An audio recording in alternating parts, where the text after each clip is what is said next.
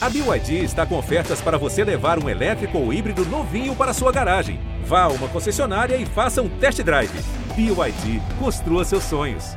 Não faz muito tempo, diante de um alcoólatra, dizia-se: Coitado, tem problemas, por isso bebe. Hoje a gente sabe que é muito pelo contrário. O sujeito bebe, por isso tem problemas. A partir da data que marca os 70 anos da chegada ao Brasil do AA, os Alcoólicos Anônimos, hoje a nossa conversa é sobre alcoolismo. Alcoolismo, dependência química, uma doença sem cura ou tratamento a não ser a abstinência. E para começar a nossa conversa, temos a honra de receber o jornalista e escritor Rui Castro.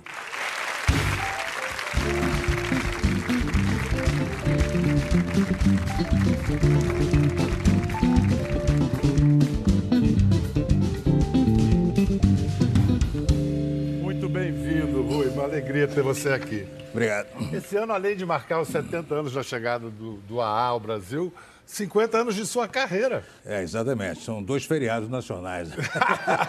Você teria alcançado essa marca se tivesse continuado a beber? Absolutamente. Se não tivesse continuado a beber, eu estaria morto há exatamente 26 anos. né? Você Esse- parou exatamente há quanto Parei a tempo? 28. E quando, no dia da minha internação, os médicos disseram para a pessoa que me levou, minha mulher na época, ou ele para hoje, ele não tem mais dois anos de vida. Eu não estou sabendo nada disso, né? Na verdade, eu nem, nem, eu nem sabia que era alcoólatra, né?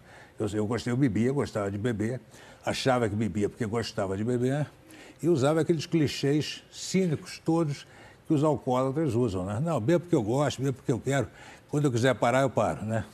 Não é verdade? Você nunca tinha sequer tentado parar. Olha, o- o- eu li uma vez um questionário de 25 perguntas.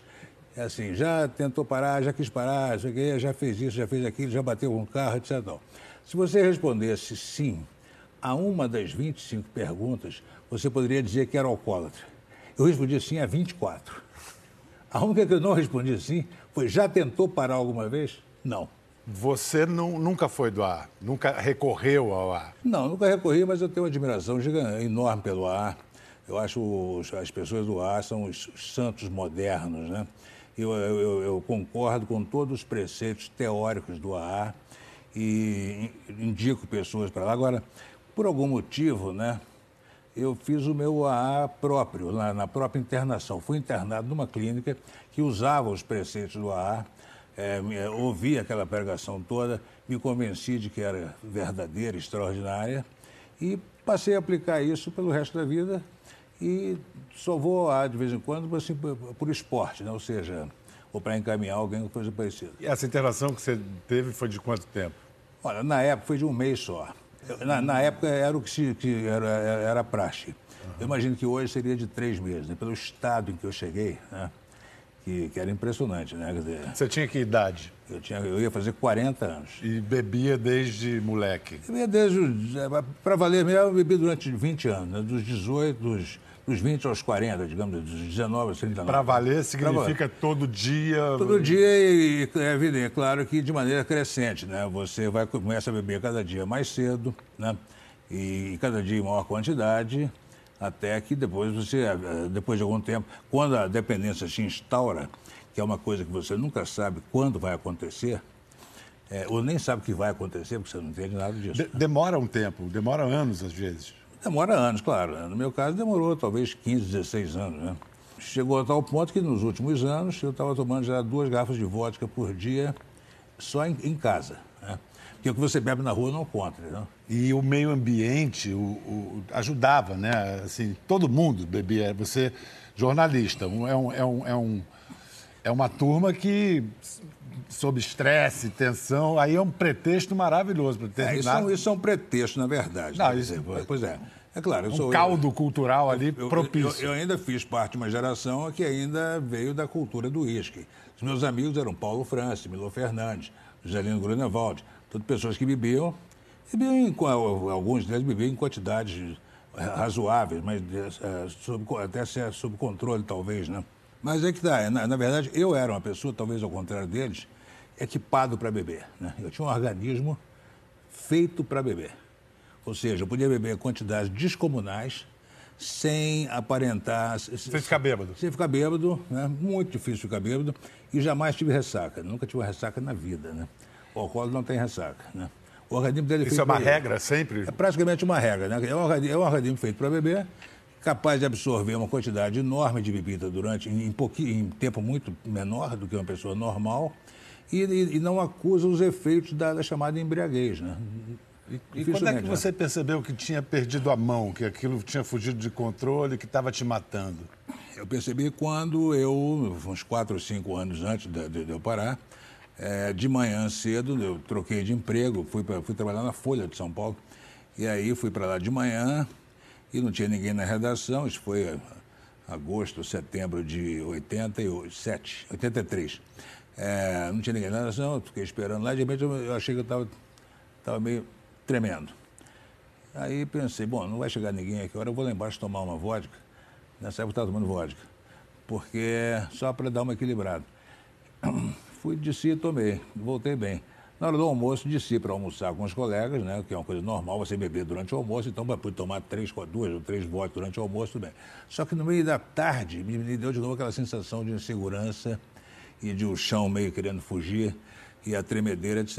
Aí eu desci e tomei, e tomei uma outra vodka lá embaixo e voltei para trabalhar. Já no dia seguinte, para evitar esses atropelos, eu já bebi em casa antes de sair.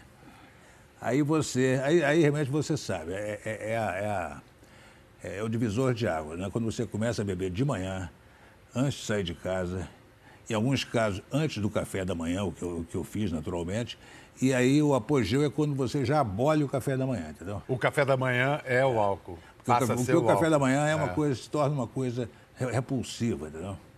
Você não está em condições de processar nada sólido, até enquanto não tiver bastante ou seja, você não consegue comer de estômago vazio, você tem que beber antes. Né? Ainda bem que dá para rir disso hoje, né? 28 anos depois, você olha para aquele Rui, e era o quê? Era um obsessivo? Era um quadro de compulsão?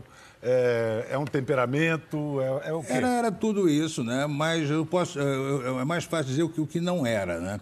Quer dizer, eu não bebia porque tivesse nenhum problema de espécie alguma. Né? Eu era um profissional muito bem sucedido, já há muitos anos na praça, sempre trabalhei em grandes veículos. Né? Trabalhei... Essa desculpa de que tem problemas, por isso bebe, essa não, nem nessa você podia aplicar. Nem essa, exatamente, nem é, essa podia aplicar, é. porque me dava muito bem em tudo, era, era financeiramente bem estável, ganhava bem, morando em boas casas, bem casado, ou quando não estava casado, namorando ótimas, ótimas mulheres e tudo mais.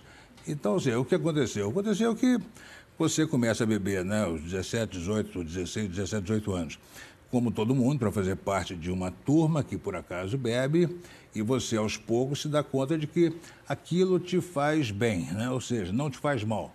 Você se sente bem com o efeito daquilo. Né? Você, não, você não tem os efeitos negativos, adversos. Ao contrário, todos os efeitos que você tem são os efeitos positivos. Você fica mais solto, mais alegre, mais inteligente, mais isso, mais aquilo, e você não passa mal. Então, hoje você tomou duas doses, amanhã você pode tomar três ou tomar quatro, você vai tomando, o organismo vai absorvendo aquilo muito bem e, e, e aí passam-se muitos anos. Até que um dia ele te apresenta a conta, ele diz para você, agora quem manda sou eu. Né? É, é, a frase do, é o velho um, um ditado chinês que eu aprendi com Scott Fitzgerald, né? Que bebia Não, é assim, é, industrialmente. É, Primeiro você toma um drink, depois o drink toma um drink, depois o drink toma você. Né? E quem foi que te.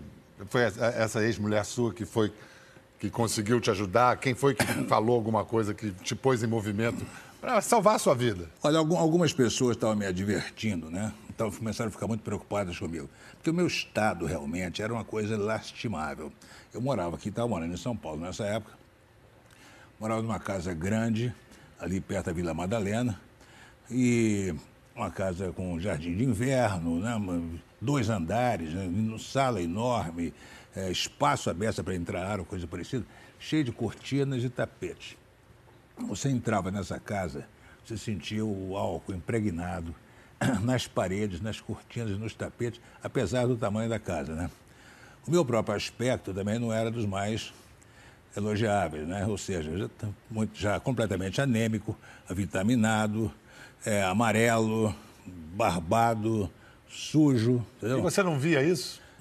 Até via de vez em quando, mas veja bem, você pode até começar a se preocupar com a sua, com a sua situação. A, sua cabeça está é, tá te dando recados o tempo inteiro que você, tá, você precisa dar, tomar uma, tomar, dar uma solução naquilo. Mas aí você talvez, toma uma dose. Talvez não possa continuar. Mas o seu organismo é já está comandando a, a, essa altura. Não é mais a cabeça, é o organismo, entendeu? E ele é mais forte que você. Para você realmente conseguir interromper essa situação, tem que ser, de repente, você tomar um grande susto, né? Eu até tomei algum, alguns, né? Por exemplo, comecei a vomitar sangue. Né? Ou seja, isso é uma coisa que eu sabia que eu acordava de manhã, deixava a moça lá, ia ao banheiro, vomitava sangue, aí escovava os dentes, limpava tudo bonitinho. Não contava para ninguém? Não contava para ela, nem para ninguém. E, e, e, e, o que me passava pela cabeça era o seguinte: eu preciso ir ao médico. Isso aqui nitidamente tem a ver com a bebida. Mas se eu for ao médico, ele vai me obrigar a parar, a de, parar beber. de beber. E é impossível viver sem beber. É Você não conseguia... É isso passava na minha cabeça. É impossível viver sem beber. O que, que, que significa isso? A, a de, eu já estava dependente e não sabia. A dependência, a dependência é mais forte do que o medo da morte. Ou seja, eu sabia que eu podia morrer, mas achava que era impossível viver sem beber, entendeu? Aí aconteceu que a Alice, minha mulher na época, jornalista Alice Sampaio, voltou, que tinha saído, tinha ido embora de casa, porque é impossível você viver com uma pessoa nessas condições. Mas ela voltou articulada com um, um tio dela, que era médico e era ex-bebum também, e que estava trabalhando nessa, nessa clínica, que não existe mais ali em Cotia, chamada Recanto Maria Tereza, ele se tornou o diretor, ele, ele se tratou lá e se tornou o diretor clínico dessa clínica. Uhum. E ele articulou com ela um plano, olha, é preciso levar o Rui para lá. Ele tem que ir por vontade própria. Ele tem que, você tem que botar ele lá dentro. Ele, ele lá dentro, ele não é burro, ele vai, ele vai ouvir as coisas, ele vai, vai entender. entender ele, ele, vai, ele vai saber interpretar o que vai acontecer com ele lá dentro e ele talvez tenha grande chance de, de parar de beber. Então a Alice começou aquela campanha para tentar me convencer a me, a me deixar internar. Porque você tem que ir por conta própria. Você não pode ser levado coercitiv... se você for forçado, coercitivamente. É, entendeu? Tem que ir por conta própria. Aí aconteceu o seguinte: é, essa coisa de estar vomitando sangue, que era uma coisa que só eu sabia, e mesmo sem saber disso, as pessoas até já se preocupavam comigo, porque o meu estado era o pior possível. É, por causa de estar vomitando sangue, eu pensei, puxa, realmente eu podia aproveitar essa oportunidade, passar lá um mês lá, não vou beber. Dar uma desintoxicada. Né? É aquela palavra mágica que todo mundo acha que resolve. A famosa desintoxicada. Aí eu aceitei, eu topei que ela me levasse lá. E ela me levou, me, me internou, e eu não tinha a menor ideia do que ia me acontecer, né? Portanto, na hora de sair de casa, eu até já contei essa história numa coluna na Folha de São Paulo. Antes de pegar o carro para ir para Cotia, eu tomei quatro copos maiores do que esse de vodka, né? que desciam como se fosse água, naturalmente. Né? Porque eu achei que isso aí ia me segurar pelos, pelos próximos tempos. Eu não tinha ideia de que dali a poucas horas esses quatro copos, copos de vodka já tinham ido, o organismo já tinha, e, já tinha né, assimilado. E tinha virado uma tremedeira louca. Aí eu comecei a, a sentir é. os efeitos, né? É. E eu não, não, esperava por isso. Veja bem, o na ativa, ele não tem a oportunidade de sentir o efeito da, da, da abstinência por muito tempo. Porque ele vai lá e bebe, passa, né? Mas se você está num lugar onde não tem bebida, quando bate, é um negócio impressionante, né? Porque você começa, eu comecei a tremer por fora, naturalmente, comecei a tremer por dentro, comecei a perder toda espécie de sentido de orientação, não conseguia andar em linha reta, depois não conseguia andar direito mais, não conseguia levantar de uma cadeira, não conseguia sentar se estivesse em pé, é, e, e e, e, e, também eh, não, não compreendia muito bem o que estava sendo dito ao meu redor, né? ou seja, a cabeça também... Estava totalmente seja, desorientado. Totalmente, é. E aí vai, né? Dizer, você, os médicos te observam o tempo inteiro, dizer, a cada meia hora aparece uma enfermeira, vê o seu pulso, vê o coração, né, para ver como é que você, que você pode ter um treco ali também, né? Olhando para trás, essas tendências compulsivas suas, o que, que você fez disso? Virou, isso foi para o trabalho? Escrever um livro atrás do outro, incluir o tema alcoolismo nos livros, não, que não... está presente em Garrincha, está presente em Carmen Miranda? Estão presentes, embora o leitor jamais desconfie que eu tenho alguma coisa a ver com isso, né? Porque eu acho que o autor não pode se, se confundir com o personagem, né? Mas, mas é um tema que o autor conhece muito bem até mais do que o personagem, porque Garrincha e Carmen eram de uma época em que. Não, não, não havia essa consciência, né? É. Nesse ponto, o ar realmente foi de uma, de uma utilidade extraordinária. Foi o AA que abriu o caminho para o grande conhecimento do assunto e, e, eles também não sabiam muito quando começaram, né? Quer dizer, a, a experiência acumulada do AA nesses 70 anos é uma coisa extraordinária, né? Porque eles foram aprendendo aos poucos, né? Com, com, com as próprias histórias que eles interpretavam, né? Com uma ideia que parece simples, é uma sala, algumas cadeiras, uma garrafa de café, uma reunião de pessoas em busca de ajuda que se dedicam a ajudar umas às outras. É uma ideia que cresceu, a organização tomou o mundo, mudou a vida de muita gente, salvou a vida de muita gente. Esse ano, discretamente, como chegou ao Brasil, comemora 70 anos é, de, é. De, dessa chegada. Então vamos incluir na conversa a presidente do AA no Brasil, a Jaira Freixella.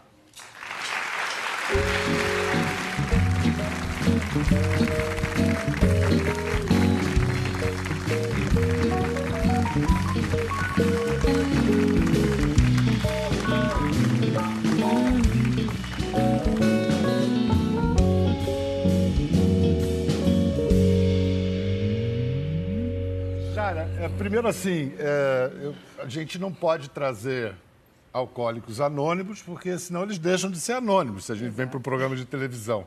Mas e você? É, você como presidente do A, você é uma. Você bebia, parou de beber? Como se qualifica para ser a presidente do A? Eu sou uma profissional né, que trabalho na área da saúde há mais de 30 anos. Eu sou uma não alcoólica. Uhum. Eu nunca tive problema nenhum com álcool e não tenho nem na família. Mas o mais importante que eu queria me apresentar hoje é dizer que eu sou amiga de Alcoólicos Anônimos. Esse eu acho que é o maior título do que é o da presidência, né? Ao longo do meu trabalho com alcoólicos, principalmente com dependentes químicos, eu, eu encontrava a maior dificuldade, né, ouvindo o Rui falar agora, que é manter-se em sobriedade. Parar de beber é uma coisa, né? manter-se em sobriedade era outra. Você, como é que você manteve, Rui? Como é que você não voltou, não recaiu? Você, o AA teve algum papel? Não. Você. Teoricamente, sim, né? Como eu disse, a, a, a filosofia do AA, o pensamento né, do AA. O que aconteceu é que você, no tratamento, numa internação, você tem a oportunidade de. Você pode parar de, por diversos motivos. Um deles é a religião. Né? Há sempre um terapeuta religioso, padres ou pastores né, que fazem pregações é, baseadas no AA na, durante a internação. E acho que para algumas pessoas é uma coisa importante. Pessoas né, que, que usam a fé para pararem de beber. O importante é, é parar. Né? Como vai parar pode depender de cada um. No meu caso, eu usei a razão.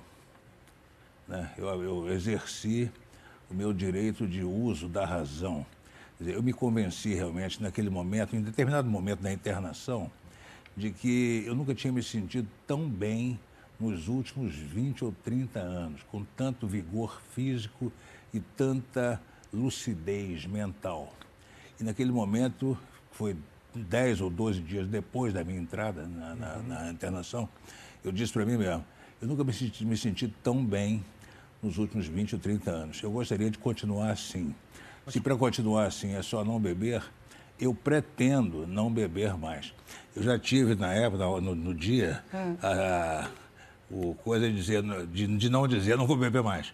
Eu não disse isso nunca. Eu disse, eu pretendo não beber mais. É só e, por hoje. E até hoje estou conseguindo. É, só para você entender, eu acho que fica legal, assim, nós temos um termo de responsabilidade em Alcoólicos Anônimos que eles dizem assim, quando qualquer um, seja aonde for, estender a mão pedindo ajuda, eu quero que a mão de A esteja sempre ali. E por isso eu sou responsável. Então você imagina quando qualquer um, quando qualquer um, né? Né? E isso, isso me encanta, porque nessa sala somos todos iguais. Então, eu me encantei muito com isso. E eles trocavam, é, Bial, eu ouvia o Rui falando, a palavra culpa, que corrói o alcoólico, ele arrasta e que não a corrente ajuda, né? em nada. É. Eles trocam a palavra culpa pela palavra responsabilidade. Ele não tem culpa de ter uma doença, mas tem a responsabilidade pelo seu tratamento e para ajudar outros. E por que, que o anonimato é tão importante, é fundamental? Nossa, essa é uma coisa que eu sempre me, me questionei muito, né? É. Quando eu não conhecia o programa, eu dizia assim, por que, que esses caras não dizem, né? Quem é que eles estão, né? Por que, que eles não divulgam, não mostram? E aí eu fui entender, né? Que o anonimato, ele é basicamente a nível de imprensa, de mídia escrita, falada, televisionada. É, o alcoólico ele pode revelar-se ao outro alcoólico. Qual foi o cuidado que os cofundadores de AA tiveram?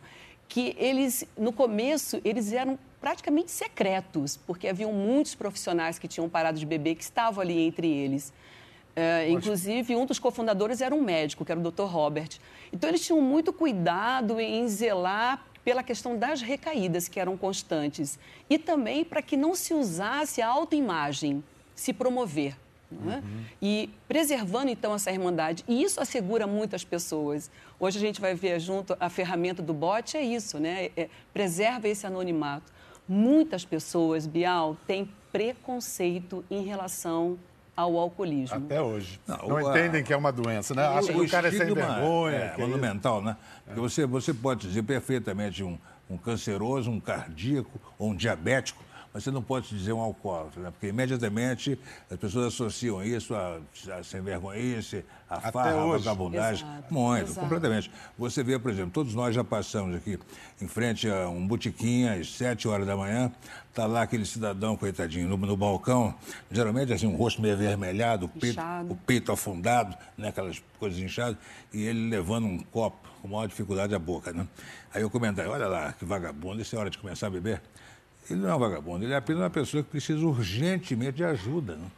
As ideias do AA, é, quando chegaram, foi um, um, estrondo. Assim, o Billy Wilder, o genial cineasta, ele fez o primeiro filme a, partir das ideias do AA, The Lost Weekend, o Farrapo Humano em português. É, eu, lia, eu lia todo. Eu, eu, eu, sempre fui um grande admirador de, de escritores, como Dorothy Parker, Dashiell Hammett, Raymond Chandler, o próprio Hammett, que fez dinheiro, todos bebões eu li as biografias deles e isso não me. Eh, isso na época eu bebia também, isso não me alterava em nada. Então, das duas, das duas uma, você precisa reler essa biografia. Ou as biografias não eram boas, ou então eu que fazia, eu preferia não enxergar aquele problema neles, entendeu? Na verdade, o álcool e a literatura é uma relação. Você citou alguns também, Hemingway tinha, Faulkner, Chandler.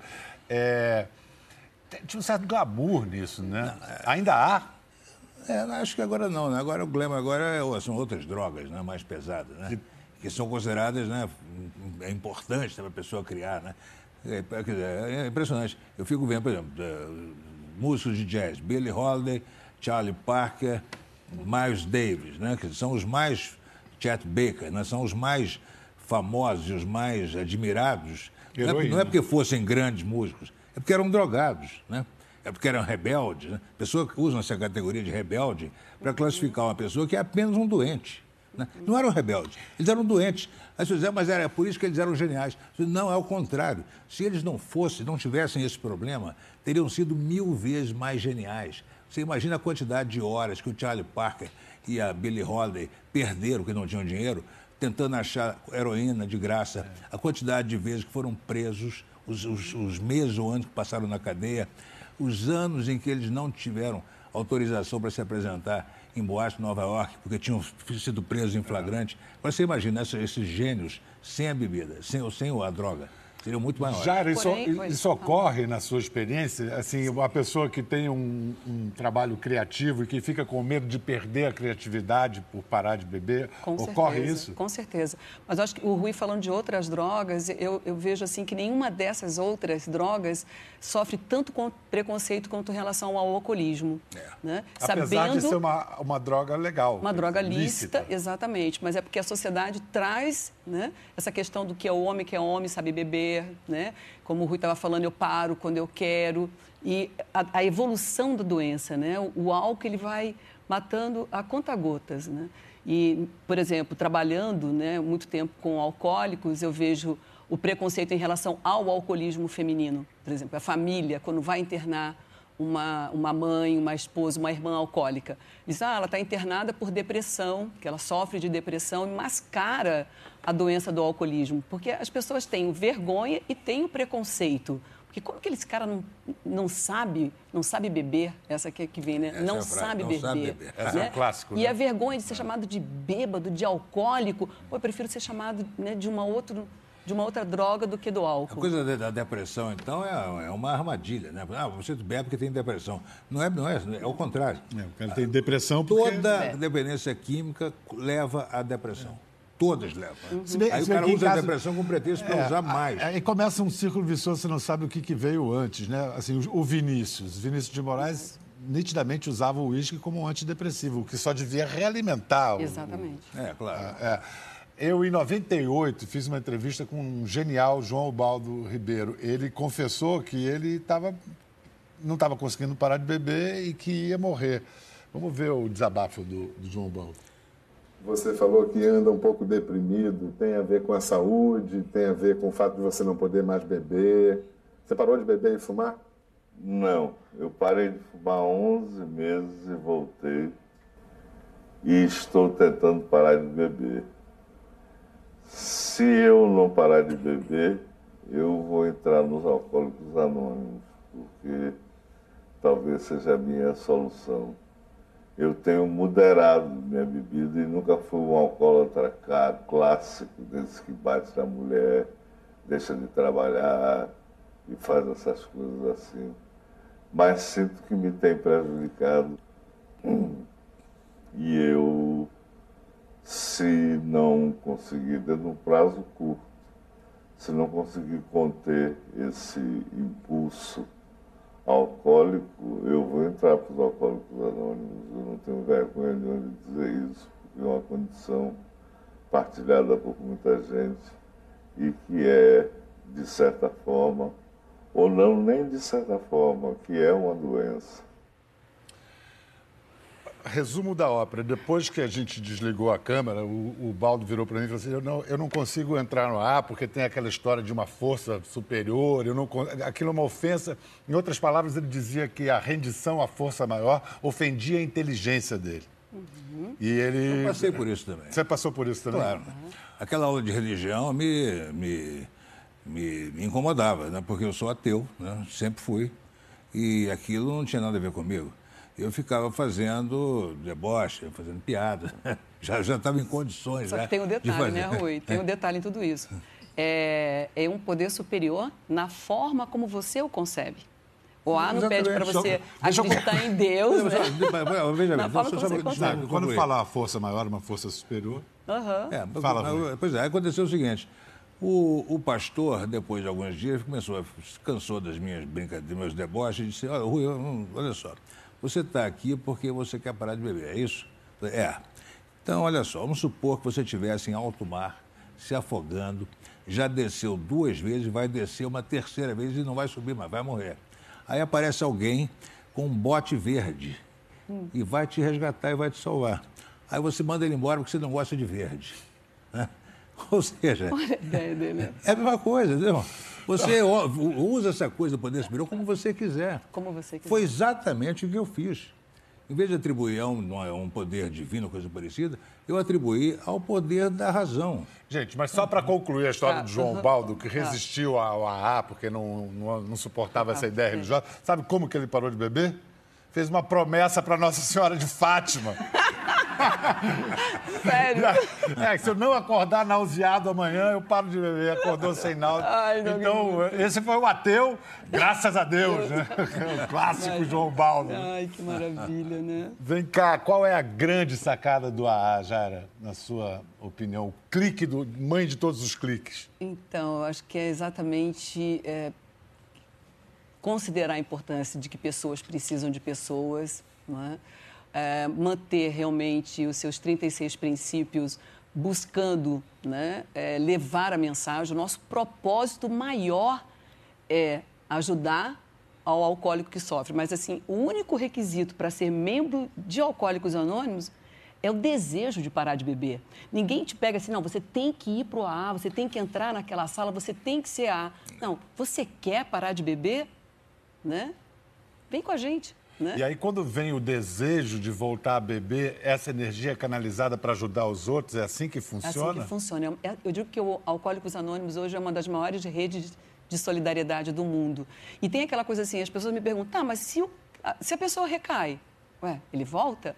Mas o grupo aceita? Aceita, porque o grupo é a porta de entrada da Irmandade, né? Isso é uma coisa bonita, né? Porque é um lugar em que o alcoólatra não é, não é julgado em momento algum. Nenhum, nada. Ele não é, ele não tá, ele não é chamado de vagabundo, de ser vergonha, de vadio, de nada. Né? Ele está ali para se, se ajudar e para ser ajudado. Você falou de redes, vocês usam a internet? Já se, a AA já usa essa tecnologia contemporânea? Então, né, nós temos um site, né, que é o www.alcoólicosanônimos.org.br, mas hoje, com os 70 anos, a gente está aí com essa ferramenta maravilhosa que surge, né? É, Alcoólicos Anônimos na era digital, a gente está com um bot, que é um robô, né, que está diretamente no Facebook. Você vai no Message e você clica amigo.anônimo. Ele te leva ao contato com esse robô. Né? Ele diz: Oi, eu sou um robô. Em que posso te ajudar? E aí você, ele te pergunta: Você é um alcoólico? Você está em recaída? Você é um familiar? E ele vai te levando para a Mas estrutura um robô, de alcoólico. Jaira? É uma voz que é construída por membros de Alcoólicos Anônimos. Né? Então, é um bot que, na verdade, ele dá à pessoa essa possibilidade dela manter o anonimato dela. Bial, nós estamos aí é, com um mês de lançamento, Claro, é, praticamente. agora eu entendi. Tem né? que ser um robô para a pessoa não se sentir exposta a alguém que ela não conhece. Que ela não queira, Uma relação né? de confiança, apesar de ser um, um autômato. Né? Exato.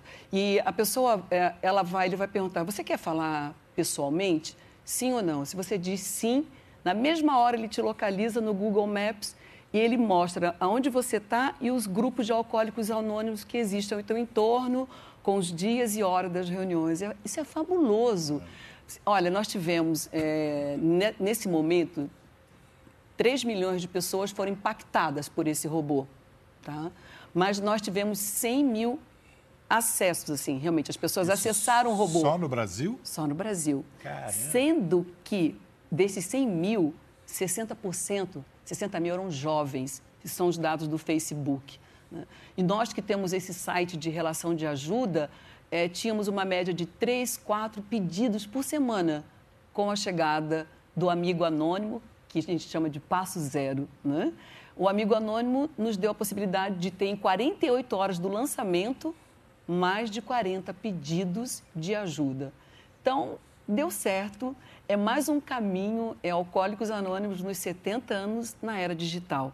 Para chegar.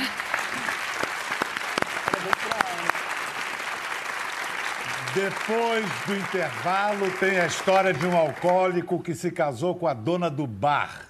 Em instantes. Ó, alguns dados para enriquecer o debate. Segundo a OMS, a Organização Mundial de Saúde, o brasileiro consome 8,7 litros de álcool puro por pessoa, em média, por ano, que é um valor, significa 40% maior que a média mundial. 12,5% dos brasileiros consomem álcool em excesso pelo menos uma vez por ano. A média mundial é de 7,5%. Tem umas jabuticabas aí, né? Alcoólicas. Né? E entre os jovens, como você disse, a situação é preocupante. De acordo com o portal DataSUS, a cada 36 horas morre um jovem vítima de álcool. Quer dizer, essa a, a- a queda no- na idade do alcoólico, isso é algo atestado? Exato, Compro- que tem nos surpreendido muito, né, Bial? Porque ah, as últimas pesquisas que nós acompanhamos do SEBRID, Alcoólicos Anônimos não trabalham com pesquisas, com estatística, mas como profissional a gente sabe, ah, o SEBRID tem nos trazido assim elementos que nos assustam muito. Né? Jovens com uma faixa etária abaixo de 12 anos, até com 8, 9 anos, com o primeiro contato com o álcool, Crianças. criança, a grande maioria dentro de casa. né? É, E o- o tipo de bebida que eles estão usando, não é? que os jovens estão usando hoje nos esquentas, são bebidas destiladas com alto grau alcoólico, Só que disfarçadas num. num- disfarçado com, com outras bebidas, com, né, com refrigerantes, Energético, com energéticos e fazendo uso concomitante com outras drogas. Isso é, é a, é a grande questão. Né? Então, é realmente assustador o início precoce. Uma coisa é você ter contato com algum tipo de droga aos 19, 20 anos. Outra coisa é você ter início com droga aos 9, 10 anos de idade. Isso é terrível. Vamos, vamos incluir na conversa agora o Luiz Antônio da Cruz.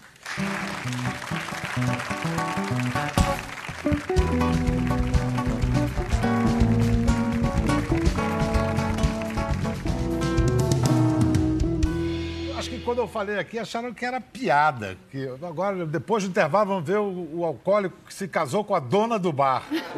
É, é, vem cá, é isso mesmo, Luiz Antônio? É isso mesmo. Eu era cliente do bar, né? Morava pertinho, na casa da minha mãe, com meus irmãos, e o bar na esquina. E eu era cliente assíduo do bar, né? E bebia muito. Mas quando você seduziu a dona do bar, você ainda bebia? Sim, bebia bastante. É, na realidade, eu como cliente, eu bebia, não tinha muitas condições financeiras, bebia aquela pinga, é, cerveja quando os outros pagavam, né? E aí, quando ela te largou pela primeira vez atrás do balcão para tomar conta do botequim, o botequim tomou conta de você, né? Foi, foi. Eu, eu adorava que ela, quando ela saía, né? Quando ela saía para deixar eu tomando conta, porque aí eu já abaixava já e bebia uma. Né? Luiz, qual foi? Fala-se num clique, né? Um momento em que o, o, sujeito começa a perder coisas muito preciosas. Um fundo do poço, qual foi o seu? Eu acho que o fundo do poço foi eu acredito que foi bem chegando, nós estamos falando de maio, foi acho que ainda dia 13, dia 14 de maio, eu não lembro bem o ano, que era aniversário até da, da, da filha da minha esposa. Um detalhe, a minha esposa, dona do bar, dona do bar, o marido, era viúva, né? O marido dela morreu de alcoolismo. E aí, nesse dia, vários envolvimentos, várias brigas, quando eu abusava, eu ficava ficava invocado, tinha ciúmes de um, de um, de um, especificamente de um cliente lá, né? Eu tinha ciúmes. Quando eu cheguei, estava essa, essa pessoa que eu fixei na minha mente, né? Que era a minha, minha meta, aquilo, né? Então, aquilo... E aí eu fui já em cima dele para agredir ele, né? Dei uma rasteira nele, foi um alvoroço. Peguei o capacete, quis agredir minha mulher. E aí, a partir daí, caiu a ficha que você tinha que... É, foi... Aí você recorreu ao AA para parar? Não, eu sou da Associação Teocólica do Estado de São Paulo, que é um, é um trabalho parecido, né? Parecido que nem o AA, uhum. só não tem os 12 passos, mas é um trabalho quase que idêntico. Só que eu, ao contrário, eu estava escutando a Jaira falar lá, eu, ao contrário, é, depois de todo o meu envolvimento com o álcool, que eu consegui me recuperar, eu separei da minha esposa, é, eu fiquei é, aquelas pessoas que diziam que eram meus amigos, né? Sumiram tudo. Eu fiquei seis meses dentro da minha casa, da minha mãe, que eu voltei, que foi no dia do aniversário que eu estou falando isso, da, da, da, filha dela, que os filhos falaram, ah, tá vendo? Eu não falei para você, se juntar, casar com um alcoólatra, isso que deu, né? Sabia que ia dar isso de novo. Porque eles já tiveram experiência do pai deles, né? Aí eu voltei para casa da, da minha mãe, e hoje faz quanto tempo que você parou? 24 anos. Você conta meses, semanas e dias, não? Outro foi, eu parei em 6 de junho de 1993, né?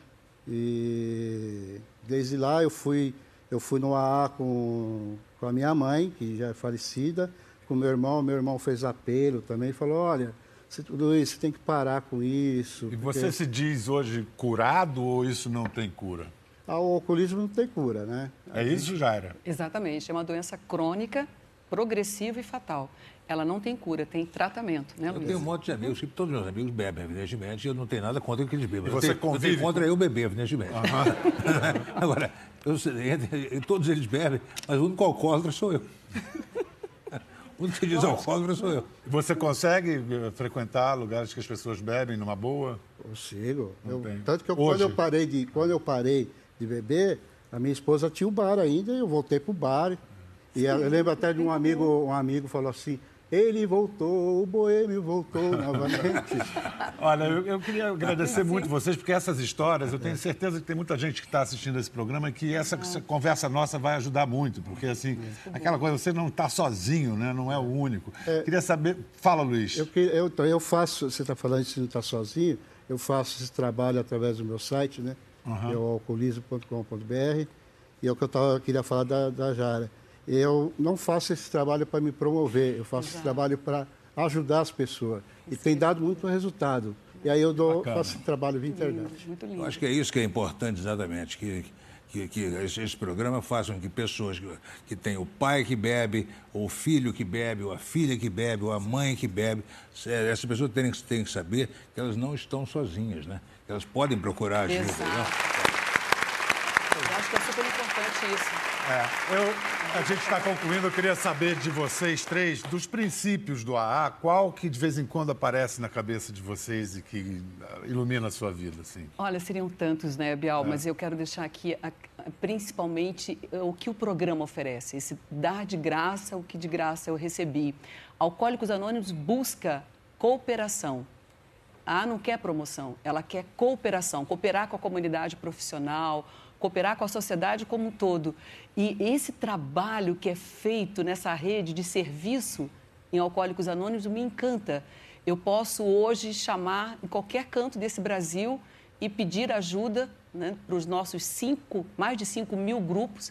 Nós temos hoje mais de 11.500 reuniões semanais de Alcoólicos Anônimos e essa porta que se abre querendo cooperar. A cooperação é a palavra-chave em Alcoólicos Anônimos. Feliz 70 aniversário para o Obrigada.